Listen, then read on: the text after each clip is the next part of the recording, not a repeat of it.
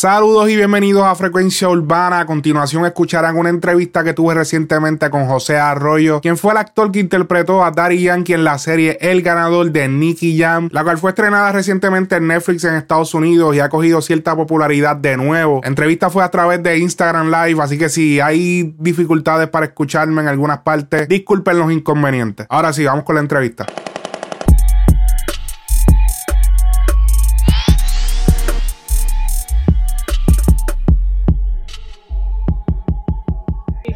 Saludos, aquí lo tenemos, José Arroyo, Biel, el dominante de estilo, eh, artista que interpretó Daddy Yankee en la serie El Ganador, eh, recientemente entrenada en Netflix. Eh, mano, bienvenido, gracias por estar aquí, un honor conocerte, te vi en la serie, ahora me tengo de frente, y ya, diablo, el tipo me está hablando, no puede ser, Yankee. Nada, mano. Este, claro, claro que sí, mano. Eh, cuéntame, eh, ¿cómo comenzó este sueño de la música? Porque sé que también hacen música, para los que no saben, eh, José Arroyo también se dedica a hacer música, a la misma vez, pues también en, su camino, pues se cruzó la actuación y a eso pues le sacaste bien el jugo en lo que fue la serie El Ganador. Cuéntame. Claro, este, mi nombre es José Arroyo, como ya me conocen, este, me, me doy a conocer por el, por el nombre artístico mío que es Diel, el dominante de estilo porque hago diferentes géneros de música, llevo muchos años detrás de, detrás de la música, haciendo diferentes música como mambo, bachata. Tengo, tengo una variedad de géneros, pero la, historia mía es un poquito controversial porque todo, todo comenzó en, Puerto Rico, cuando yo estaba en tercer, en tercer grado. Yo soy de Caguas, Puerto Rico, yo nací en Caguas. Este, y, en Puerto Rico, en tercer grado, hicieron un concurso de poemas en mi escuela, en mi escuelita, ¿verdad? Cuando yo era un niño. Y este, el poema que yo escribí eh, ganó el concurso. Y desde ahí, pues yo pude entender que tenía el talento de, de, de, rimar y de escribir. Pasaron mucho, pasó mucho tiempo después. Eh, me vine para acá, para Estados Unidos. Yo estuve un tiempo, ¿verdad? Eh, haciendo, haciendo música sacra. Este, me crié, me crié en el Evangelio y empezó a, empezó a nacer, empezó a nacer en mí un, una hambre por la música, cómo yo podía expresar mi sentir, eh, ya que tuve, tuve una niña difícil y una juventud fuerte, eh, sin un padre, y, empecé a deshogarme con la música y empecé a desarrollarme, y desde ahí comenzó todo, desde ahí comenzó todo, y, y, también obviamente en la, en la transición, el relajo de Daddy Yankee en la barbería, donde quiera que iba, yo dije en mi mente, pues, contra, ya, ya que la gente pues quieren compararme tanto con Yankee, con Raymond, que a mí me encanta Raymond, o sea, yo soy fanático desde la vieja escuela, desde Vicosí, mi hermano, desde Keep Power Posse, papi. Desde los tiempos de Keep Power Posse, yo dije... Perdona que te pregunte, pero ¿qué edad tú tienes? Yo tengo 33 años.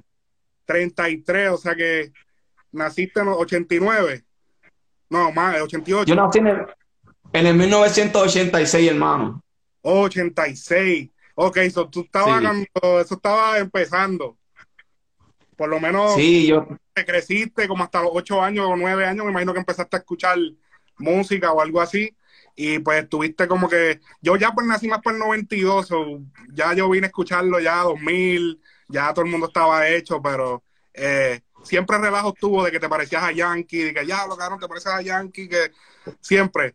Eh, pues como, como vuelvo y te repito, todo, empezó desde una barbería en Puerto Rico que, que, yo, yo ni escuchaba para ese tiempo, yo no escuchaba a, a, a, Yankee, porque Yankee yo creo que para ese tiempo era, era Winchester, y entonces estaban saliendo los, los discos de los CDs de playero, los, los, los remix, que estaban todos los artistas, que estaba pegado Baby Rap y Gringo, pero yo empecé desde antes, desde que estaba aquí Power Posse, ¿Te acuerdas? No sé si te acuerdas, Keep Our Posse era, eh, era un grupo que cantaban la canción de Mi Medicina. Mi medicina es la mujer que a mí. Yo empecé desde que de Keep Our Posse escuchando música, Brully MC, estaba este, yo escuchaba mucho, mucho, mucho a Vico porque me gustaba mucho la, la palabra de él, la letra la, de conciencia, me trajo mucha conciencia y me ayudó mucho cuando yo estaba más chamaquito y como yo siempre he estado así como que soy una persona creyente y, siempre he estado en esa busca de conocer quién es Dios. Me gustaba escuchar mucho a Vico, sí. eso fue una inspiración para mí. Eso llevo desde esos tiempos, desde allá. ok, ok. Entonces, eh, había, visto en otras entrevistas que te han hecho, creciste en Estados Unidos también, parte de tu vida, ¿verdad? Sí, mira, yo, yo vine para Estados Unidos en el 1996. Ese fue el año, creo que, que mataron a Biggie, um, B.I.G. Notorious. Um, este, y desde ese, desde ese año, pues he estado aquí en Estados Unidos, me ha quedado viviendo acá, en la área de Massachusetts. Soy de, soy de acá, estoy viviendo en Massachusetts y fíjate qué coincidencia porque Nicky Jam es de allá de... Es de Massachusetts, de... Es de Massachusetts, de Boston, creo. Él es de... Lawrence, Lawrence. Lawrence, exacto. Ahí fue que grabaron la escena. Entonces, creciste ahí eh, por parte de tu vida. Eh, el, español ya, sabes, porque tú vivías en Puerto Rico, o tú sabías español normal. Porque habla normal. ¿De qué edad, desde qué ¿A qué edad fue que llegaste a Massachusetts? Creo que me, como a lo, por ahí como a los 10 años, 10, 11 años. O ya tú tienes una buena base de español. Está bien, ok. Sí, exacto. ¿Y cómo entonces? Ya, valgo por dos. ¿Seguiste haciendo música? ¿A qué edad empezaste a hacer música? Pues mira, como hoy te repito, en sí donde me, me, me, empecé a activarme bien duro en la música fue, fue como en el año 2000, 2004 que me permitieron en un estudio, yo era el de eso, de que se me jangueaba en los estudios esperando que me dieran una oportunidad. Y, y, yo, este, para hablar en más, en más detalle, estas cosas no las he hablado en ningún lado, pero yo empecé a grabar en un estudio que le dicen puro material, que acá en Springfield, Massachusetts, con el productor Bob Dalla, eh, uno de los que contribuyó en, en, en, en la producción de, de, de, Mexicano 777, este, con un pan amigo que se llama Masta. Eh, todo empezó por ahí. Tenía un pana que se llamaba Masta, que es primo de Javi Ferrer, oh, y, colaboró con Mexicano 777 eh, en, una, en una canción que todavía me acuerdo todavía el día de hoy, que Siempre sola te veo bailando. Eso fue antes que Mexicano muriera, obviamente, descanse para Mexicano. Ah, pues yo siempre era el que estaba detrás en el estudio, esperando que, me dieran la oportunidad, eh, buscando cómo sorprender. y, un día un día los muchachos no estaban en el estudio, estaba el productor y él tenía una pista puesta y yo, yo empecé a, escribir algo ahí en secreto y se le enseñé y ese me quedó mirando. ¿Lo escribiste eso? yo, sí, eso lo escribí yo. Te vamos a grabar. Entonces me grabó cuando los muchachos llegaron y, y él puso la canción. ¿Quién es ese diablo? Le mete demasiado. Entonces el productor se le queda mirando, papi, se fue, ese este, el que ustedes siempre están relajando y tripeando. Y él, ah, eso no es él. Y desde ahí empezaron a darse de cuenta que tenía ese potencial de crecer en la música y desde ahí empezó todo, hermano. De, ahí ha sido, me han pasado muchas cosas y todavía pues no ha podido llegar al nivel que quiero llegar en términos de, ser reconocido hasta que se me abrió la, se me abrió la plataforma esta de, la serie de Nicky Jam. ¿Cómo empezó esa vuelta? Cuéntame, ¿cómo desde el principio, desde el inicio, desde el primer contacto que hubo? Me escuché que hablaste con Ulises. Luis Terrero, para los que no saben, Jesse Terrero es el director de la serie El Ganador. Ajá, cuéntame. Claro, sí, mira, este Ulises Terrero es el hermano mayor, el hermano mayor de, Jesse. Um, y siempre, siempre en ellos han trabajado en colaboración desde muchos años. ¿Qué pasa? Eh, lo mío empieza este, en el 2018, que eso fue hace dos años atrás. Ya yo había soltado un par de temas en el género y, se comunicaron conmigo alguien que yo ni conozco de Puerto Rico, parece uno de esas personas que trabaja buscando actores.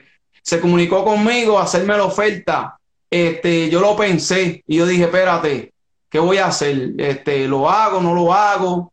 Eh, honestamente, mm, mm, eh, yo quería, yo quería, ¿verdad?, llegarle en un nivel musicalmente eh, por mi cuenta, pero yo, yo dije, voy a ser inteligente, voy a aprovechar esta oportunidad, así como hubo una, una, una J-Lo que imitó a Selena, pues yo dije, tú sabes qué, voy a, me, voy a zumbar, porque en la vida todo es un riesgo. ¿Qué pasa? Yo, en un momento dudaste, dijiste, espérate, eh, eh, eso como que no es lo mío, dudaste yo llevaba mucho tiempo ya que todo el mundo me decía que parecía mucho a Yankee. Yo soy súper fanático de Yankee desde muchos, de vez en años. Siempre me ha encantado el palabreo, eh, siempre ha sido una influencia para mí. Pero que yo creo que yo creo que todos los cantantes, todos los raperos tienen que admitir este, que Vicosí ha puesto un granito de arena en, su, en su crecimiento como, como artista.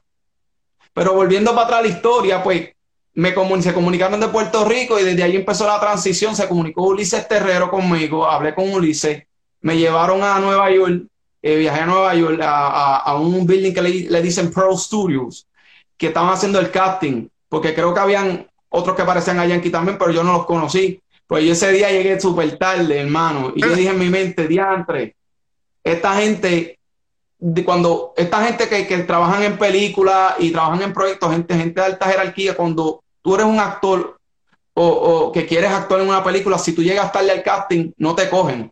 ¿Por qué? Porque te hacen ver como tú eres, que tú eres una persona irresponsable. Este tipo no se puede contar irresponsable. Pero es que esa área de Nueva York yo no la conocía porque yo no soy muy familiar con Nueva York. ¿Qué pasa? Que no había parking. Y, y es gracioso, esto es irónico no había parking, yo tuve que pagar un parking como yo creo que 40, 50 pesos, irme corriendo por la avenida, yo buscando el, el, el, building, yo mirando el GPS, ¿dónde es esto? Estoy perdido. Llegué, llegué al building, subí al, piso que tenía que subir. Y cuando vi, vi a Ulises Terrero, ya se había terminado las entrevistas con, los con, con los actores y estaba dando una clase de niños, de actuación para niños. Y él me miró y me dijo, y me miró y me saludó, se me quedó mirando y me dijo, well, this is the guy that I was talking to you about that looks like Yankee. So me presentó con los niños y me hizo actuar enfrente de, la clase de niños. o sea que para darte el papel de actor para una película fue una película literal para llegar a ser actual en la película. Porque ya ese flow de que llegaste tarde, papi, eso es como que diablo, cabrón, hoy tiene que pasar. No. Ah, papi, yo imagínate, esto era una oportunidad que yo dije, yo no puedo desaprovechar esta oportunidad porque quizás nunca va a volver en mi vida. So, yo, rapidito que llegué, mira, él me, él me, me dijo que, que, que soltara una escena, ya que me habían, me habían enviado unos guiones de par de las escenas, ¿qué pasa? A mí nadie me dijo que yo tenía que practicarme un guion. So, yo no sabía, yo estaba perdido, so, yo lo que hice fue Cogí, miré el papel y enfrente de él empecé a actuar, actuar, a hacer la escena. Entonces nosotros hace rato ya. Improvisar. Papi, empecé ahí. Un chamaquito que nunca había actuado. Exacto, yo nunca en mi vida había cogido clase de actuación. No es por darme guille ni nada, pero Dios sabe que estoy diciendo la verdad. Nunca en mi vida conozco de la actuación, nunca, solamente he interactuado en tarima. Creo que eso me ayudó un poco este, en, en, serse un poco social con las personas, cositas así, pero nunca había cogido clases de actuación. Eso fue un reto para mí, en otras palabras. Entonces, el papel, te lo hiciste frente de él, ¿cómo, entonces, qué, qué cara tenía? ¿Cómo fue el nerviosismo? ¿Te pusiste nervioso? ¿Cómo? Cuéntame. Pues mira, yo, yo miré el papel, yo se lo enseñé, él me vio cómo yo actuaba, después hablamos y me dijo, mira, um, te parece mucho a Yankee, este, pero hay otros elementos que, que, que, son, que hacen falta, que él no sabía que yo tenía, eh, ya que yo tenía un background de música, pero yo nunca me, me, me, me, puse a roncar ni rápido, ah, que yo soy cantante, que yo rapeo, que yo, no, nada de eso. Este, yo solamente fui allí, eh, este, le, le, le, expliqué la situación porque llegué tarde. Él me dijo, pues, vamos a ver, yo voy a hablar con, con los productores, a ver si, si, si te quieren escoger. Estuvimos hablando mucho rato, este, después de ahí volví para atrás para Springfield, seguí mi trabajo normal, pensativo. Y un día, menos esperado, creo que esto fue en enero, en enero, febrero, porque yo no sé qué, qué estaba pasando en todo ese tiempo que estaba pasando con la producción de Nicky, porque hubieron, hubieron muchas complicaciones con ellos allá, cosas que no, no tengo nada que ver con los actores, querían actores este, que fueran mexicanos de España, y de verdad, eso es una serie que es de Boricua, que sabe, sabe, estaba una serie urbana, eh, eh, eh, ah. ¿me entiendes? So, no, necesitaban personas hispanas, boricua, en otras palabras, boricua. ¿Qué pasa? Yo no sé, lo, este, Jesse Terrero habló un poquito de eso hace poco en, en, en el otro canal de, de, Rapetón, pero yo, yo, yo me quedé pensando y yo dije, pues, Dios mío, si se me da, se me dio. Si no se me da, porque pues, Dios sabe todas las cosas. Pero me llamaron de momento una de las directoras y me dijo, Diel, eh, soy fulana de tal, te estoy llamando de Endomo Shine, que es la compañía que puso el dinero para, para, la serie. Queremos saber si estás interesado en hacer el papel de Yankee. ¿Qué pasa? Todavía ahí, todavía no me han cogido. Mm. Me cogen, me vuelan para México.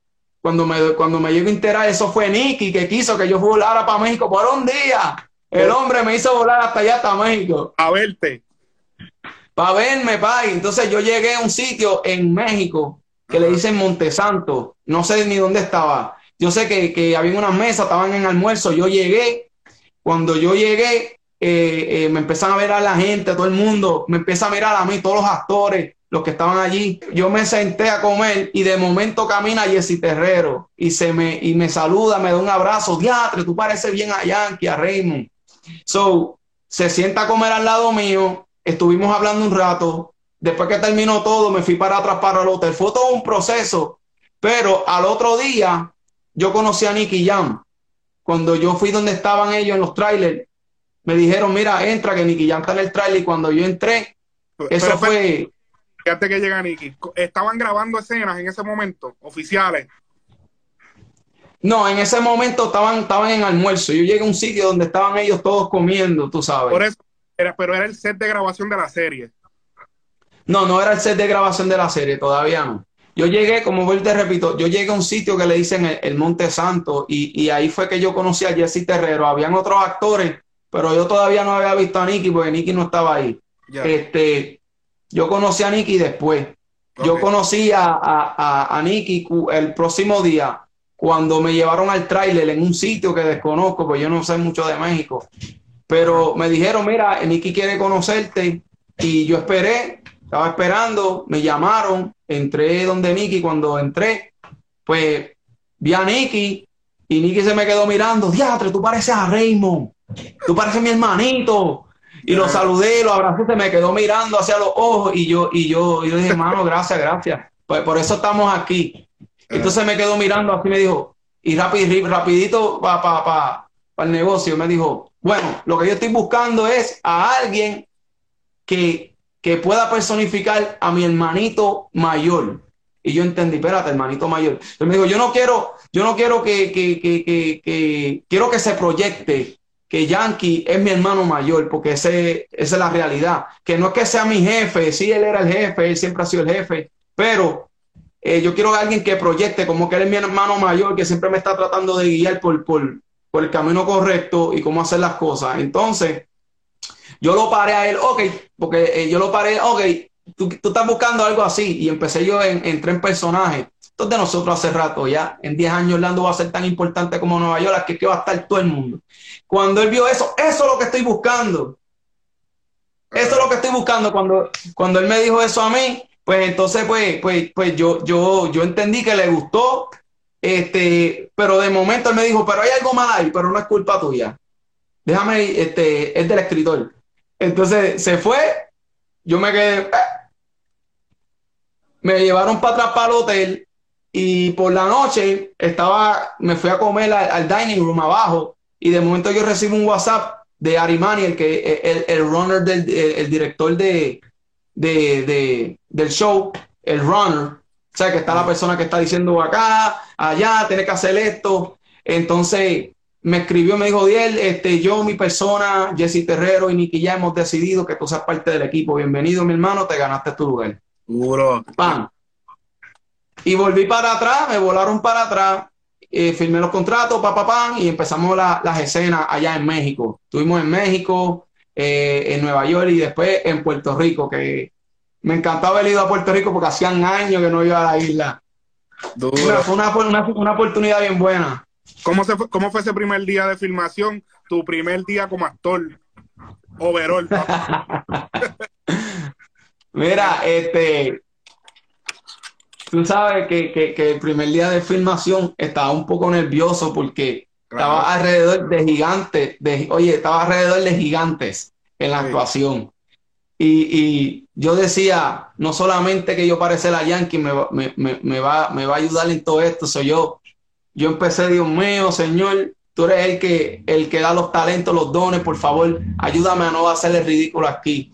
Y dame, dame la sabiduría el talento y fíjate, fluí, fluí, fluí bastante. Este, me dijeron algunas cositas, mira, esto aquí a lo otro, pero lo hice bien y cuando terminé, pues la gente le gustó y después en las escenas, cada vez que terminaba la gente aplaudía, yo me sentía, qué emoción, gracias, Dios mío.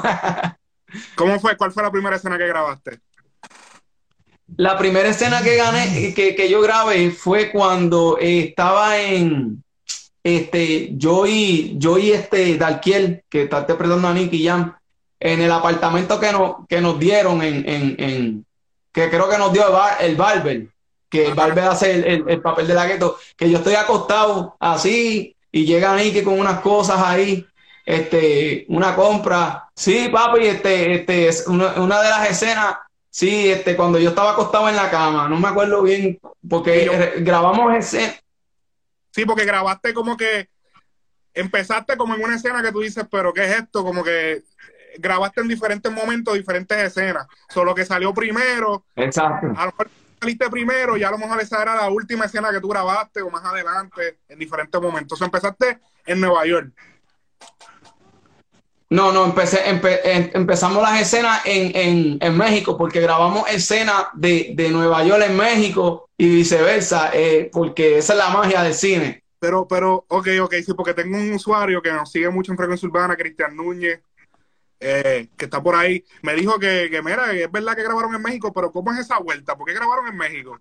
No sé, ¿no tienes conocimiento de eso? La compañía, la compañía eh, Endemol, Endemol Shine Group, es la que es la que puso el dinero para poder hacer la serie. Ya.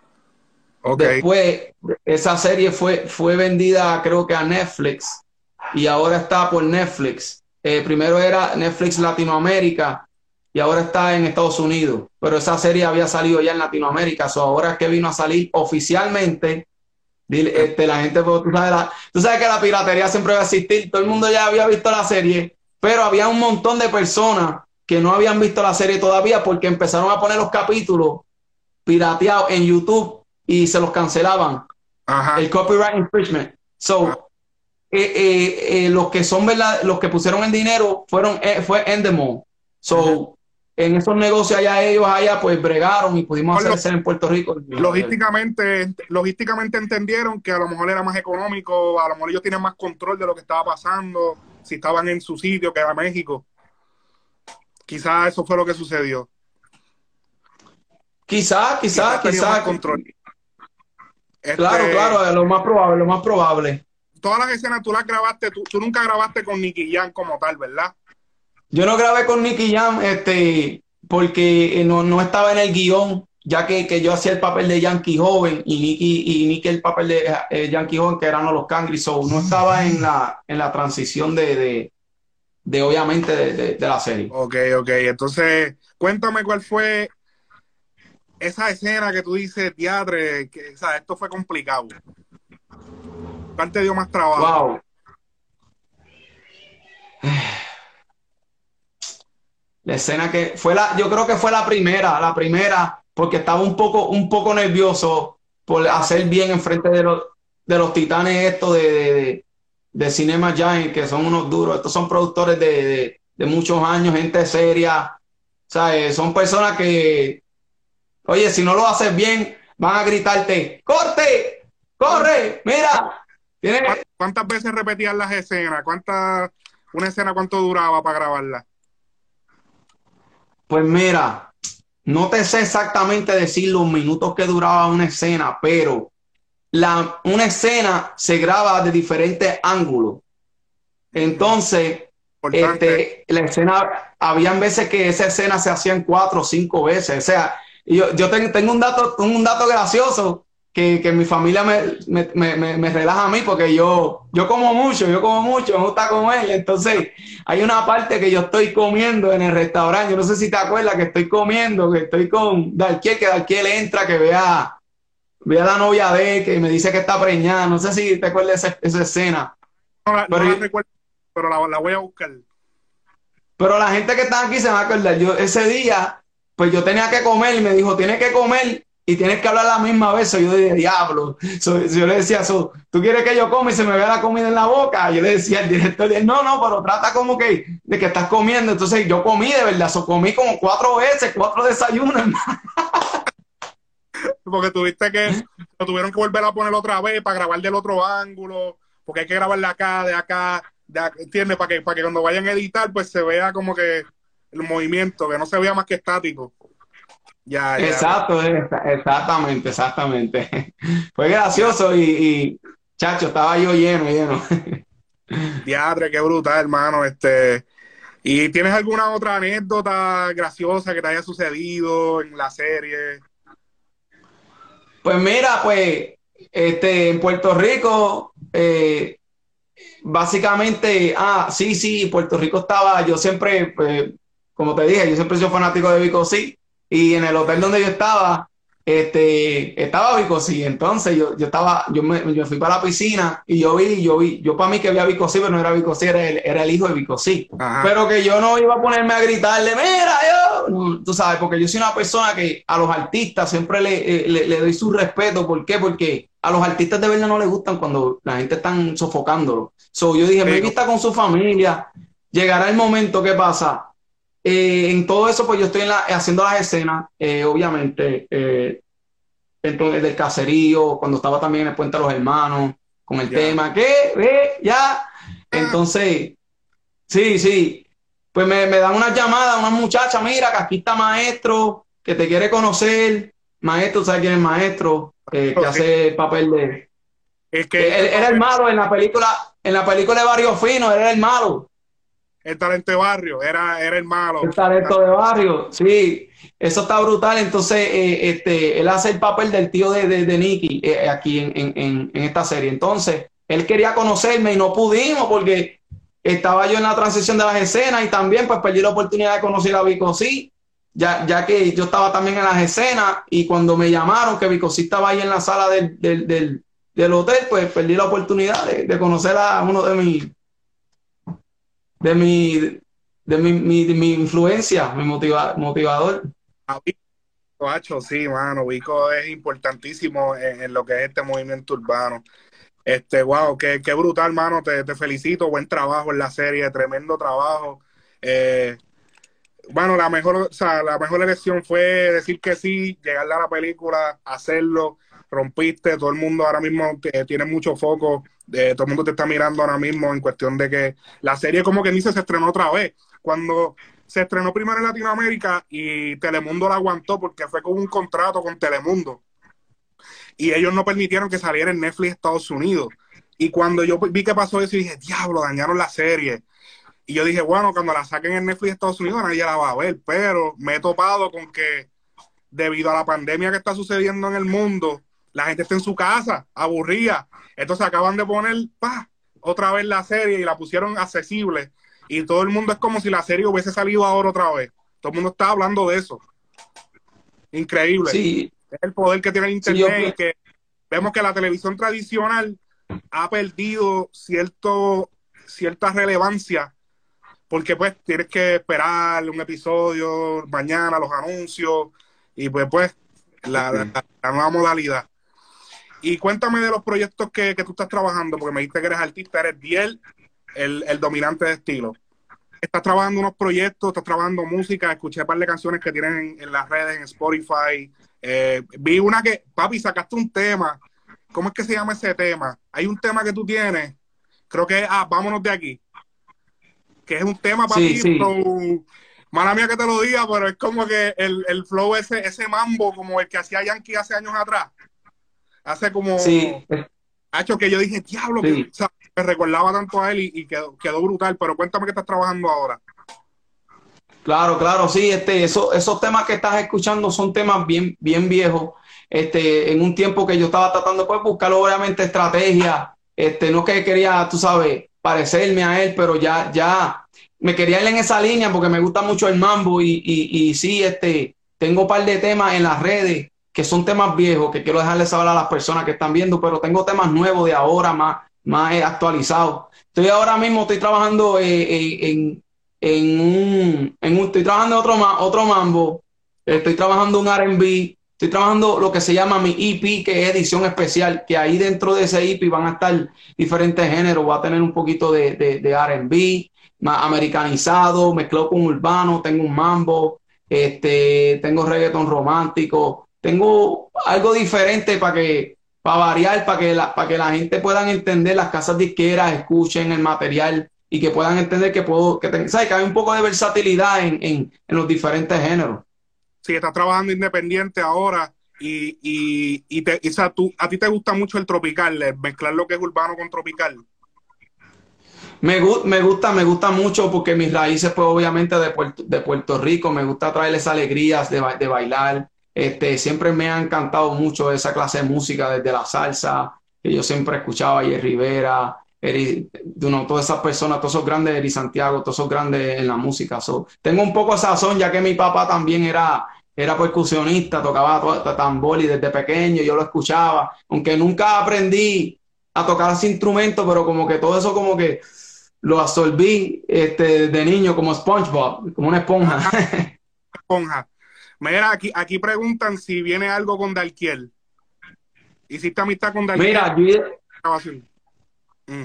Mira, yo hablé con Dalquiel eh, eh, en medio, en medio de, de, de, ¿verdad? de la serie y hablamos sí de, de hacer algo en el futuro, pero hasta en el momento, pues como él está enfocado en su carrera, yo estoy acá enfocado en lo mío, no, no se ha, habido la oportunidad de dar ese junte, pero yo, yo creo que en el futuro se va a dar, ya que él, él yo le enseñé material mío, él le gustó, y a mí me, gusta también cómo él le mete, me gusta la voz de él, tiene un trance en la voz, este, pero en el futuro estoy seguro que se va a dar un junte. Dios quiera ahí se me dé un junte con Nicky también.